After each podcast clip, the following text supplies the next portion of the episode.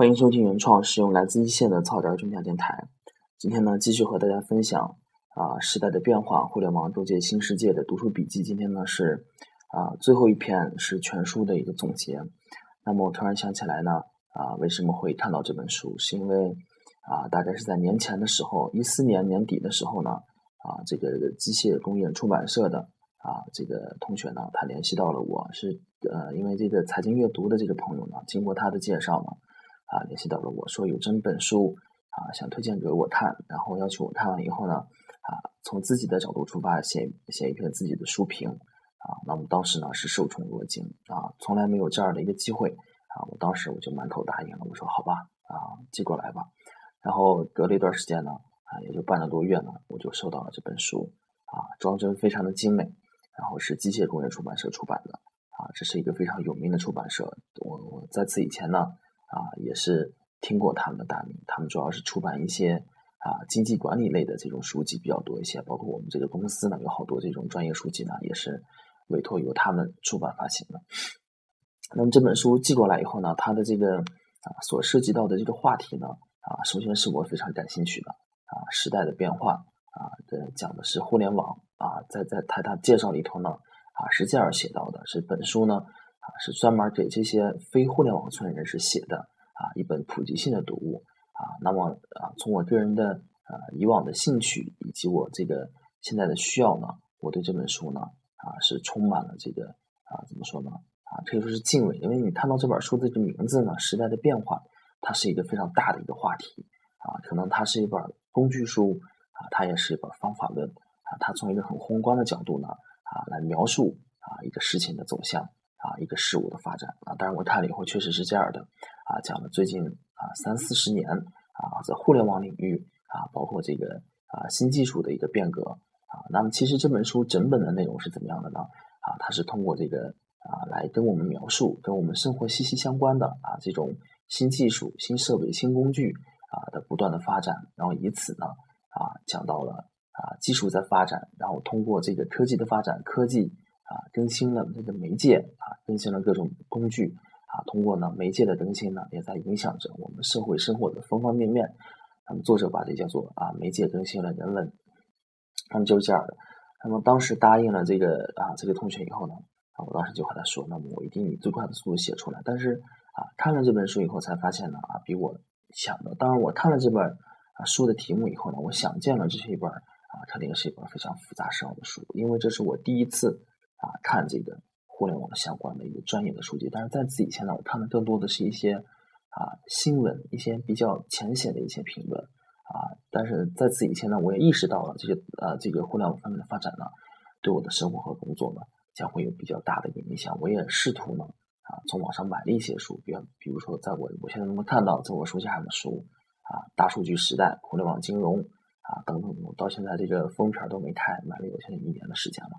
所以说呢，这本书呢也是受人之托呢，所以是带着兴趣、带着责任感呢，我想把它啊完完整整读下来啊。读完以后呢，发现啊这个复杂程度远超过我的想象啊。对，这个对吧？啊，自己啊确实呢是一个完全的一个局外人，一个非啊互联网从业人士去理解这些的时候呢，虽然平时有积累啊，但是还是比较困难。所以答应下的说，当时尽快给这位同学回复呢。一下子拖了到现在，我觉得好像有将近两个月的时间，将近有两个月的时间。那么，啊，中间呢也有工作忙的原因，也有自己其他一些的事情的安排。那么总的来说呢，根源在于这本书是一本好书，对吧？我想把它啊细细的、认认真真的把它品读一下。那么啊，直到这个啊年前，就是一五年年初的时候呢，啊，我突然发现了，我说我不能啊，仅仅是为了完成别人交给我的一个任务。啊草草了事，那么我要细细品读。当时在草草的看完一遍以后呢，啊，我准备再开始看第二遍。然后在看的过程当中呢，啊，我想了好多方法。我说这么好的一本书呢，我要用啊一种方法呢，把它这本书当中的营养啊都汲取出来。所以呢，我一边在看啊，一边在做读书笔记。同时呢，通过早点用家电台的方式呢，也和大家分享我每一章我自己的啊一个啊读书的一个感想啊，不断的去读记。然后去回顾，然后当时是打算就是通过读记，然后音频节目的方式再做一个总结，最终呢啊写一篇自己的啊这个读后感，写一篇自己的读后感啊，然后再从中呢啊然后再仿照这个书评的形式呢啊截取出这么几种呢，给这位叫做啊微信上面叫做刘一这个同学呢给他发过去啊，那么现在呢几乎要进行到最后一步了。那么，呃，一直呢也想这么一个书评，写这么一个书评，写这么一篇读书短写。那么前两天呢，我还在想说，呃，单纯的去写一篇书评的话，我不知道该如何去着手。那么直到前天呢，啊，发生了这么一件事情呢，啊，让我这个啊，过去将近一个多月的这么一个啊收获呢，就读这本书的收获呢，一下子找到了一个这个啊一个怎么说呢，一个发泄口，一个发泄口。那么就是这个前天的雾霾。啊，这个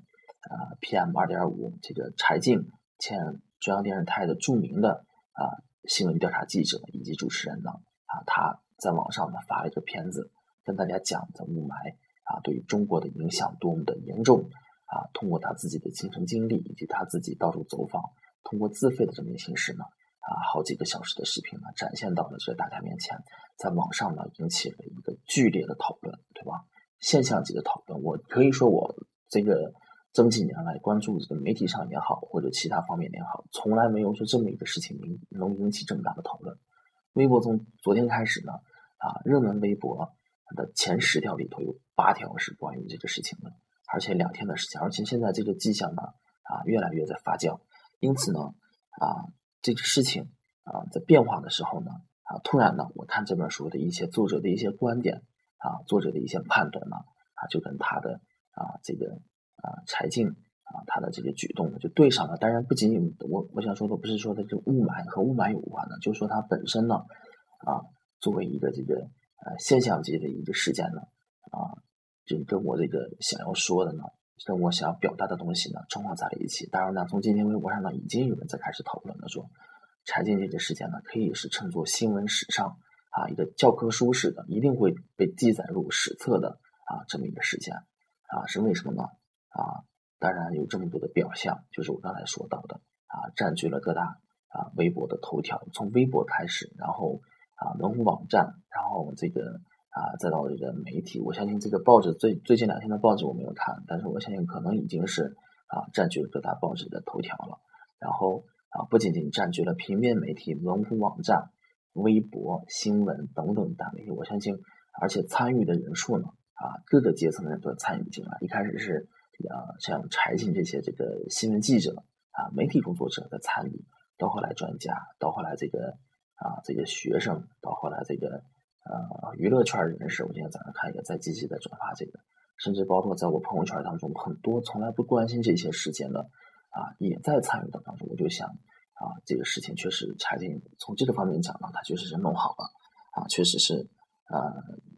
怎么说呢？啊，我可以说成是，呃，作者的这个书名啊，时代确实是变化了，互联网呢在构建一个新的世界，在构建一个新的世界。那么我就从书中呢当中比较有代表性的观点拿来分析一下拆建的这个事件，啊，也也算是和大家做一个总结性质的啊，总结性质的一个一个读书笔记吧。那么柴静这个事件，首先呢给我一个最大的触动，就是说在两天之内呢，它的一个现象级的一个发酵。那么在此以前呢，我们很难去想象说是啊一个个人的媒体啊能有这么大的影响力啊自媒体的概念呢，从前年年底的时候呢开始引出来。那么自媒体是什么呢？啊，在以前呢，我们只有公共媒体啊，只有国家媒体，没有自媒体这么概念。那么网络出现以后呢，让自媒体啊成为了一种可能。包括这个新的技术出现以后，信息传递的效率，对吧？啊，信息传递的效率，信息承载的媒介呢，更加的丰富多样化。那么以前呢，我们在这个啊，不用往太远了说，往二十年前呢，我们主要的媒体呢，啊，就是通过电视和广播。那么电视广播的内容啊，它是由谁去管控的呢？啊，肯定是由政府去管控的。所以说呢，我们仅仅的呢，是作为一个被动的一个倾听者去参与到其中去的，对吧？我们仅仅是被动的去接受。信息传播的这个规律呢，它是一个网状的一个，它是一个一个就是一个中心点发散的这么一个形状。那么互联网出现了以后呢，啊，技术的发展啊各种应用、各种工具的出现，从一开始的博客啊，到后来的微博啊，到现在啊说的通俗一点，我们现在这些朋友圈等等啊，每个人参与的可能性以及参与的热情啊都被激发了出来。那么现在呢，信息传播呢啊，从以前的一个发散状，以点到线的这么一个过程呢，现在成了一个网格状，就是我们每个人呢都有可能成为一个啊一个小小的媒体啊，尤其是微信出现以后呢，微信公众平台出现以后呢，自媒体啊就被啊炒的概念特别的火。当然，在事实上也印证了他们的论断，确实是自媒体成为了可能啊。在报道新闻事件的时候呢，以前是啊国家媒体，甚至是一些大公司的媒体呢，他们占据着这个主流，占据着。主动权。那么微博出现以后呢，发现呢，每一个人啊都有这样的机会，都有这样一个平等的话语权啊。是互联网呢给了我们这样的机会。所以说，作者的这本啊《书互联网构建新世界》啊这本书啊这个题目呢啊不是危言耸听，确确实实是这样的。而我想起来上大学的时候呢啊，你像我跟当时啊格林豪泰有一个总经理呢啊可以说是亿万富翁。现在最近他的动向我没有关注，是。亿万富翁嘛，如果放到一个传统时代，在没有互联网的时代呢，我跟他可能这辈子没有交集。即使我仰慕他，那么我也没有机会通过微博呢，我能和他进行日常的一个交流，能和他进行一个日常的交流。当时在大学宿舍里头，当时非常的兴奋，非常的激动。我跟同学甚至发出了这样的感慨，说啊，我非常能够庆幸我生在了这样的一个时代里头，对吧？这个真的不是自己在啊，就是在怎么说呢？嗯，确确实实是自己啊，作为其中的啊，不仅仅是见见证者，也是参与者呢，真真切切的感受到了这个东西的影响力。那么，首先是啊，这个柴进的这个事件的一个发酵。那么，从作者的这本书当中呢，对他这个现象呢，啊，有了一个深刻的描述。啊，刚才那个自媒体啊，是啊，作者啊讲到的一点。还有呢，作者通过就是说，嗯，科技。科技、科学技术的发展呢，我们延伸了这个媒介，媒介在延伸。那么我们以前呢是一个点对点的这么一个传递效率呢，现在发展成为了就是说啊，从一个人能够有条件啊向多个人去传递，对吧？微博的出现，对吧？啊，朋友圈这些，你发条信息，一 n 多个人都能看到。那么再到后来呢，啊，现在就成了 n 对 n 的啊，它的传递效率呢是非常快的。你看，从昨天早晨。啊，这个昨天就是我记得是周五的晚上，啊，大概就是周五的晚上嘛。这个财经开始更新这条这个视频的时候呢，到现在也就是最多了就是四十个小时的时间。你看现在基本已经占据了啊，所有的人都知道的，你这个传递的效率是非常高的。报纸有这样的传递效率吗？没有，广播也没有这样的传传递效率。那么互联网时代下呢，啊，就有这样的传递效率，举国上下，从上到下，从左到右，从里到外。啊，都达到了这样的一个效果。那么，这个就是媒介啊，在延伸我们传递信息、传递效率这么一个代表。那么，我们在啊翻过来说呢，那么这个啊柴进作为一个啊一个草根儿的一个，当然现在说草根儿可能也不太合适，毕竟呢身份来讲，他脱离中央电视台，现在是一个草根从业者。那么实际上呢，他影响力还在，影响力还在，知名度还是有，无论是圈内还是圈外。啊，这也是一个非常具有话题性的人物。那么第二点呢，书中也讲到了，说是互联网时代呢，我们信息的含量呢是越来越大了。比起这个传统的从书籍啊到这个广播到电视，互联网时代呢，我们信息的一个含量是越来越丰富了。从这两天微博上的讨论，我们就能看到，那么以往呢，仅仅是比如单纯的一个雾霾事件啊啊出来以后呢，大家在讨论什么？就在讨论作者。啊，限定的那个呃话题里头的一些东西，比如说作者作者谈到了说，哎，我自己这个女儿得病了，是和雾霾是有关系的，可能是和它有关系的，我怎么调查？那么以往的时候呢，因为这个信息的传递效率啊，它是非常慢的，那么我们会选择一些比较重要的东西摘出来啊去进行交流。那么微博时代或者是互联网时代呢，信息的一个发布成本和传递成本呢，已经降到了最低。我们把一些啊，人可能不仅仅是理性的思考啊，也有一些更多感性的思考呢，都在里头啊，都能够啊通过这样的途径把它表达出来。然后呢，我们就会看到微博上现在吵翻天，已经远远的脱离了这雾霾这个事件，到这个柴静本人的一个动机啊，到整个的啊，现在我看微博上都跑出了那些左派右派，甚至啊有好多的这个阴谋论都在里头，对吧？信息含量是特别丰富的，一一一条微博出来以后呢，在以往呢，可能大家能考虑说是它的背景是什么，它的原因是什么，它的结果是什么。那么现在呢，在这个柴静想表达的这个啊话语里头呢，啊关键词一个词语呢，所能涉及到的相关的好多东西呢，都能被引起来。这就是说，在互联网时代底下呢，我们信息的含量丰富了以后呢，从人们啊阅读也好，讨论也好呢。从一个考虑因果关系呢，更多的呢在考虑啊相关性，相关性啊，这是信息丰富导致的一个结果啊。作者也谈到了，这个是说为什么说我们现在说讲到了一个大数据，这也是大数据存在的一个原因。那么从传递的结果来看呢，这作者也讲到了，媒介的延伸呢也在改变着我们信息传递的一个结果。咱们在以前的时候呢，啊信息公开啊，我们。好多东西我们都了解不到，一方面是啊技术不达标，没有我们这样的技术啊。古代的时候啊，八百里加急的快马啊，也一天只跑八百里，对吧？也就是啊从巴蒙啊到这个，也就是从巴蒙到吉宁这么距离，对吧？一天就跑这么点。那么现在的速度呢，对吧？我一秒钟可以到世界上的任何地方，信息的传递啊就是这么个啊就是这么个情况。啊，一方面是技术不达标，另一方面是政府在管控。我们到现在呢，我们在这个呃大的，我们把中国的网络称为这个啊中国世界上最大的一个局域网，好多东西啊我们没有办法看到啊，这是管控的结果。那么互联网出现以后呢，让政府的这个管控的难度呢啊是越来难上加难。我记得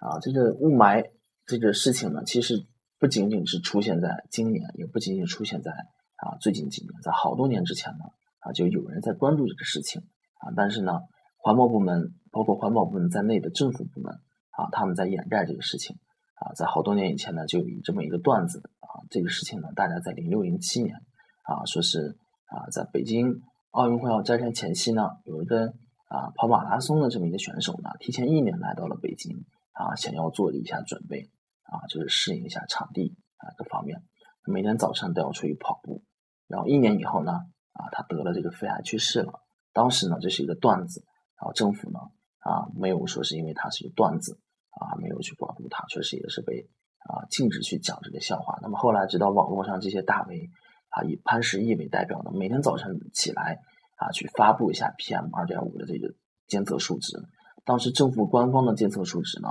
啊，是在安全线以下的。但是当时美国大使馆呢，啊，他们自己监测的这个数值呢。啊，是爆表的，超过国标可能几十倍、数百倍。然后当时呢，就是因为这个事情呢，网络上也一直在吵。但是他当时所引起的讨论呢，远远远没有今天的讨论的量这么大。啊，政府从中呢，啊，也是在做一定的这个啊管控，啊，在从中做一定的管控。那么，互联网呢，确实呢，给了我们这样的一个机会，啊，给了我们好多的这个啊这个途径呢。啊，去了解这些东西，包括我们在谈说这些财经这篇视频当中呢，讲这个 PM 二点五啊，好多涉及到啊这个关键就关键名词啊，这什么什么甲基苯丙，我也记不清什么，就是有害物质。那么在啊以往的互互联网的时代以前呢，我们很难去啊及时的去啊找到啊它的定义啊，而且有时候呢，我们要求助专家，对吧？光靠知有时候知识不能解决所有的问题，也得靠经验。那么互联网时代以后呢，我们借据这个工具呢，我们非常百度百科百度一下，对吧？啊，维基百科，甚至我们通过互联网呢，找这个国内的最著名的专家啊，什么？你看昨天视频当中出现了好多什么北大、清华的什么的，让他们来做出一下自己的发表观点。互联网时代呢，加剧了我们获取知识的一个速度啊，让好多东西都变得特别特别的透明。那么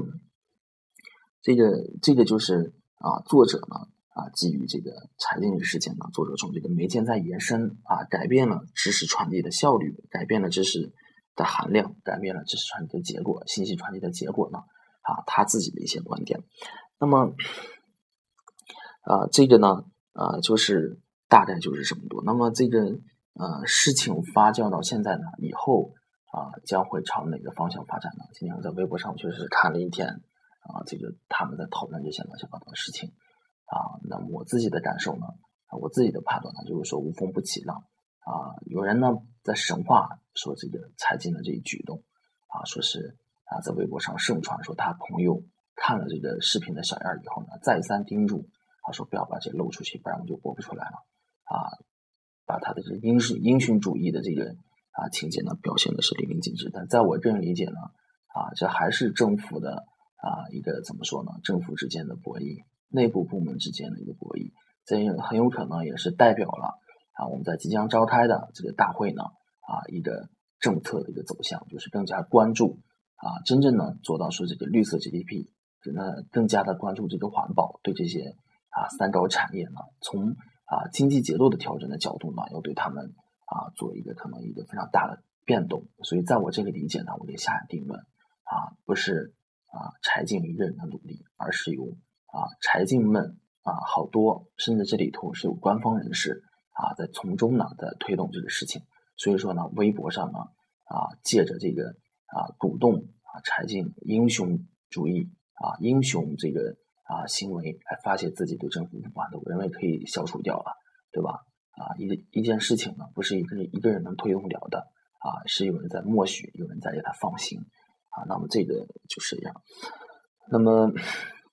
这个呢，就是今天要谈到的这个时代的变化，互联网构建新世界的我一个。啊，一个算是一个总结吧，然后正好借着这个一个公共事件呢，啊结合的啊，恰巧它是一个啊互联网时代底下啊一个典型的一个事件，典型的一个事件，跟这本书的好多的观点呢，它是切合的啊，它的好多事情的这个表象呢，通过这本书观点呢，也能做到一个非常合理解释。啊，我没有说是啊找一个非常啊深涩难懂的这么一个教科书式的总结，借着这事件呢啊来把它非常。啊，就是非常活的来和大家进行沟通。那么这个呢，就是今天要和大家分享的全部内容。本书的内容的啊精华的内容呢，还是非常非常多的。包括我阅读啊，发现它里头有价值的内容啊，就越多。但是啊，很难很难说是把所有东西都能和大家啊进行分享。无论是每篇章的分享，还是这篇啊电台节目啊总结式的分享